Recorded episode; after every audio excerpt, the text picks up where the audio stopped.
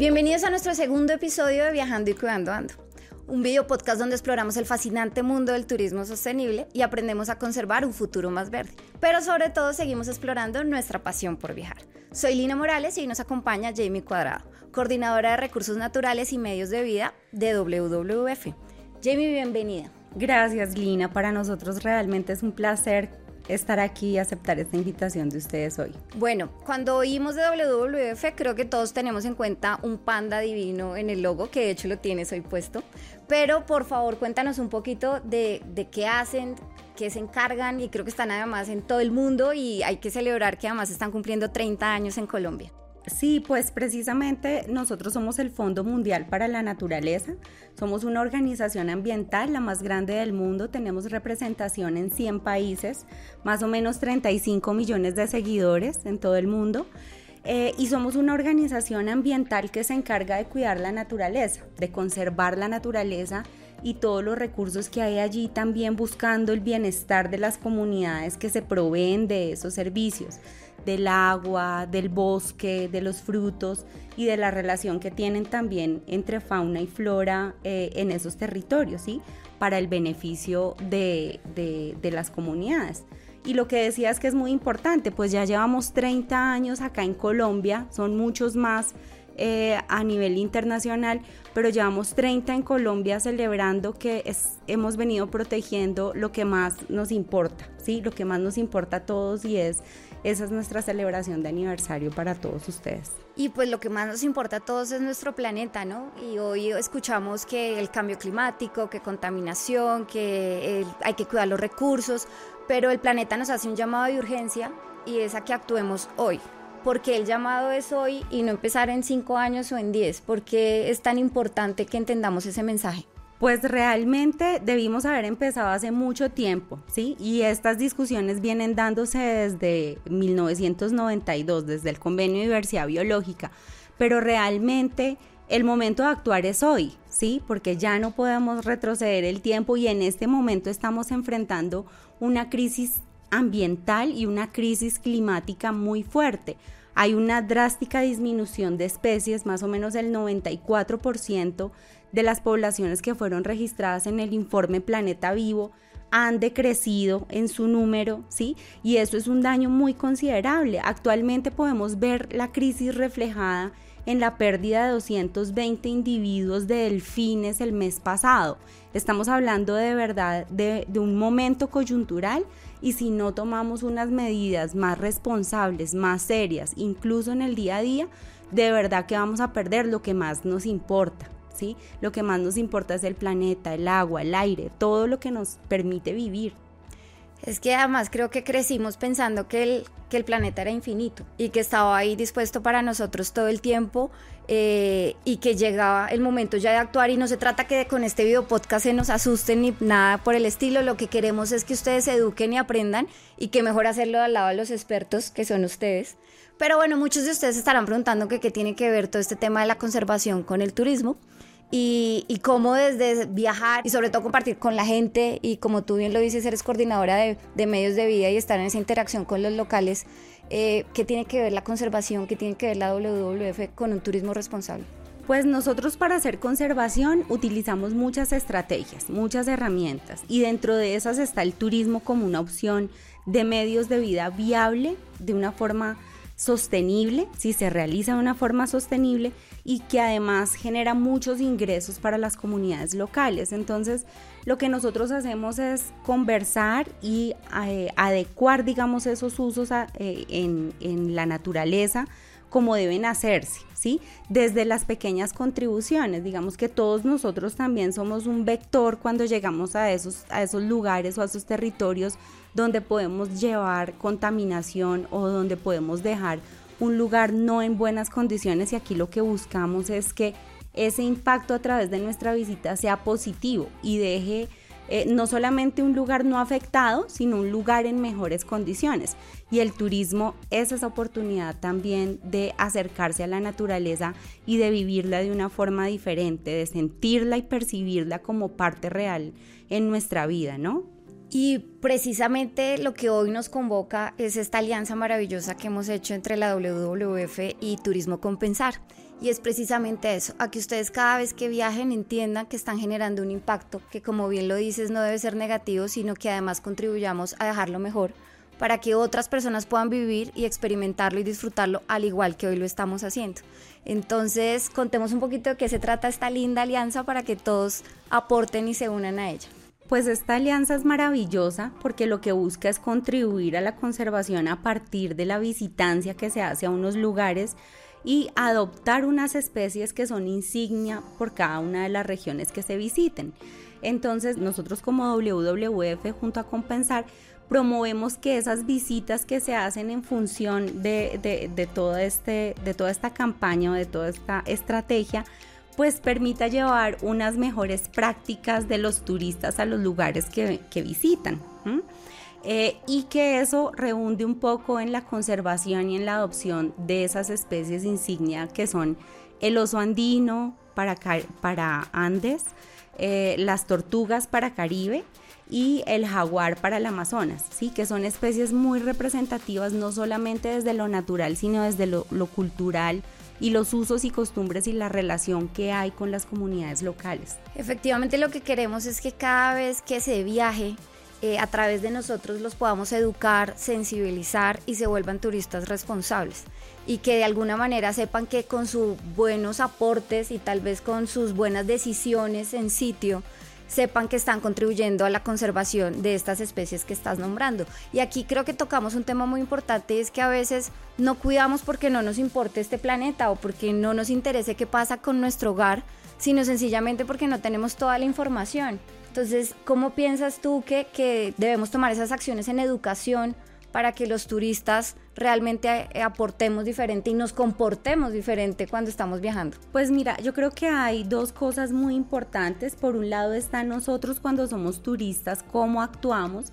Y es muy importante destacar que las medidas que a veces creemos que son muy pequeñas o muy insignificantes no contribuyen y realmente contribuyen. O sea, el tema, por ejemplo, de apagar las luces cuando salimos de la habitación, de cuidar el agua, que además son, son hábitos que no debemos tener solamente cuando somos turistas, sino en nuestro día a día. Debemos realmente cambiar a una mentalidad sostenible que permita, digamos, que esos recursos no sean desgastados de forma innecesaria, ¿sí? Acciones como en los buffets de los, de los hoteles, coger apenas lo que me voy a comer, y no generar desperdicios. La gente no se imagina lo contaminante que es los, las sobras de la, de la comida, ¿sí? Y los plásticos de un solo uso. Cada vez es más frecuente encontrar proveedores de agua en los hoteles, entonces hay que llevar su propio tarrito, la basura que llevamos o que producimos hay que devolverla a lugares donde estamos seguros que la pueden manejar. Desafortunadamente en nuestro país todavía no hay un buen manejo de residuos sólidos y entonces allí también tenemos un compromiso nuestro en la generación de esos residuos, ¿sí? Y de asegurarnos que su disposición final sea la adecuada. Este es un compromiso de todas partes, ¿cierto? Para lograrlo. Y ya estamos hablando de la importancia que tiene el viajero en sus decisiones. Pero ¿cómo es ese trabajo que ustedes hacen con los locales? Sobre todo para que el viajero cuando llegue no solamente se tome la foto con el indígena y eso sea suficiente, sino que cuando esté realmente está teniendo una experiencia sostenible y que el local además esté generando recursos de eso que tú decías que es tan importante. Pues eso que tú acabas de decir es de verdad muy importante. Mira, aquí nosotros tenemos una gran oportunidad y es que el turismo es también la oportunidad de recuperar y de valorar muchos aspectos culturales, ¿sí? Es un poco dejar de ver al indígena como si fuera un disfraz o como si fuera algo, una pieza arqueológica de un museo y es ver cómo esas culturas han contribuido desde su armonización y desde su lógica a mantener la conservación de muchos lugares en Colombia.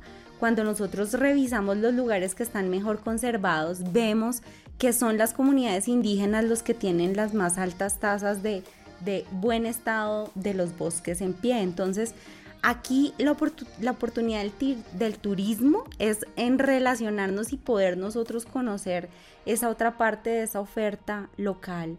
Eh, que hay que es muy importante para la conservación y sobre todo todo lo que hay a su alrededor, el conocimiento, la sabiduría, la forma de utilizar sosteniblemente la naturaleza, valorarlo y a la vez dignificar también todos esos oficios, ¿sí? Como el pescador, como cualquier de esas personas que está proveyendo eh, como los servicios que nosotros utilizamos durante eh, nuestra estadía en esos territorios. Y yo, de hecho, ahorita lo estamos hablando antes de iniciar con, con, la grabación y era que siento o percibo, pues desde lo que sé, que es mucho más fácil trabajar con los indígenas porque ellos ya coexisten con la naturaleza y además tienen todo un tema mitológico y divino a través de ellos. Para lo que ellos significa un jaguar, pues ya digamos que para ustedes debe ser más fácil avanzar en ese sentido de conservación y de turismo responsable.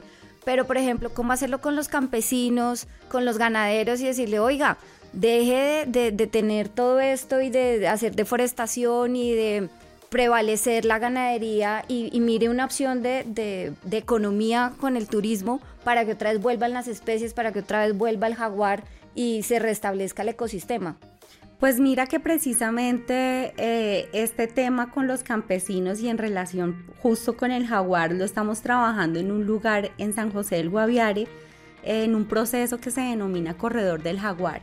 Y allí lo que hemos hecho es trabajar con comunidades campesinas para la superación, digamos, del conflicto que ha habido tradicionalmente con el jaguar. Hemos tomado unas medidas de manejo que permiten que esa relación cambie un poco y se naturalice, ¿sí? Que incluso el jaguar sea un atractivo para que la gente llegue a la región y haga turismo y se acerque, digamos, también como a todos los pictogramas donde estaba, tiene una alta representación. Entonces, hemos superado el conflicto, hemos abierto unas puertas también a, un turismo sostenible y responsable y a la vez hemos abierto también la posibilidad de un encuentro con esos valores culturales y naturales que tenemos los colombianos que son fantásticos y que estas, estas experiencias nos permiten es eh, poder eh, sentirlos como parte de nuestra vida diaria y no como desde las ciudades a veces que estamos tan distantes de, estas especies tan importantes en los ecosistemas. Y creo que has tocado el punto clave y es el motivo de esta alianza. Y es que realmente solo cuando viajamos de verdad valoramos y somos empáticos con esto. Como lo decías desde nuestra casa, desde la ciudad, viendo en televisión por qué es importante cuidar un jaguar o por qué no pedir un pitillo por la tortuga solo hasta que estamos en destino y vemos realmente la tortuguita y vemos el jaguar a mil metros, empatizamos y entendemos la importancia de conservar. Pero a veces muchos empezamos a decir, pero no, no tiene sentido si lo hago solo yo. O para qué reciclo si en el edificio la única que recicla soy yo. Y a veces la gente pierde como ese entusiasmo de seguir aportando algo al planeta. ¿Qué les dirías? Pues que hay que hacerlo, ¿sí? Definitivamente nosotros no vamos a poder hacer, a veces decimos, es que nosotros reciclamos realmente nosotros somos solo una parte de la cadena de reciclaje, ¿sí? Pero si nosotros no hacemos esa separación, por ejemplo, de basuras o de residuos en la casa, pues la disposición final va a ser mucho peor. Si nosotros empezamos desde nuestras casas y, y todos empezamos a crecer en la conciencia también y lo que te decía, desarrollando una mentalidad sostenible, pues tenemos mayor oportunidad de que finalmente esos residuos no sean tan contaminantes o se dispongan de una mejor manera o se reciclen, ¿sí? Esas botellitas de amor. O sea, hoy en día hay muchas posibilidades de contribuir con la separación de las, eh, de las basuras. Entonces yo creería que hay que hacerlo, o sea, no hay que perder el ánimo porque, ay, pero es que acá llegan y mezclan todo en el camión de la basura, sí, pero cuando llega allá a, la disposición final hay un chance de que haya una separación, digamos, por lo menos eh, en algunos de esos materiales. Entonces, es muy importante la contribución realmente desde eso y ahí es que no perder el ánimo, ¿sí? No creer que lo que hacemos es poco, lo que hacemos realmente contribuye y suma. Y así como lo dices, creo que la invitación es esa, a que sigamos viajando, por supuesto, a que no perdamos el ánimo, a que podemos seguir viajando en este planeta hermoso que nos regalaron, pero que en nuestras manos está cuidarlo. Entonces, muchas gracias por acompañarnos y de verdad por enseñarnos tanto en este episodio. No, para ustedes de verdad muchas gracias por la invitación. Para nosotros como WWF realmente es muy importante poder contribuir en estos espacios y poder pues contribuir también a esa educación ambiental. Con esto llegamos al final de nuestro segundo episodio de Viajando y Cuidando Ando. Agradecemos muy especialmente a la WWF y por supuesto a Jamie por acompañarnos y tanto aprendizaje para el día de hoy. Para nosotros realmente eh, como WWF es muy importante poder estar con todos ustedes en estos canales y poder contribuir, digamos, con esa eh, oportunidad de conservar la naturaleza desde lo que hacemos en el día a día. Bueno, y gracias a ustedes por estar ahí pendientes y sobre todo para que empiecen a tomar acciones porque el planeta lo necesita hoy. Y si quieren seguir al tanto de nuestros próximos episodios, no duden en seguirnos en nuestras redes sociales, en Spotify Compensar y en nuestro Instagram arroba turismo compensar.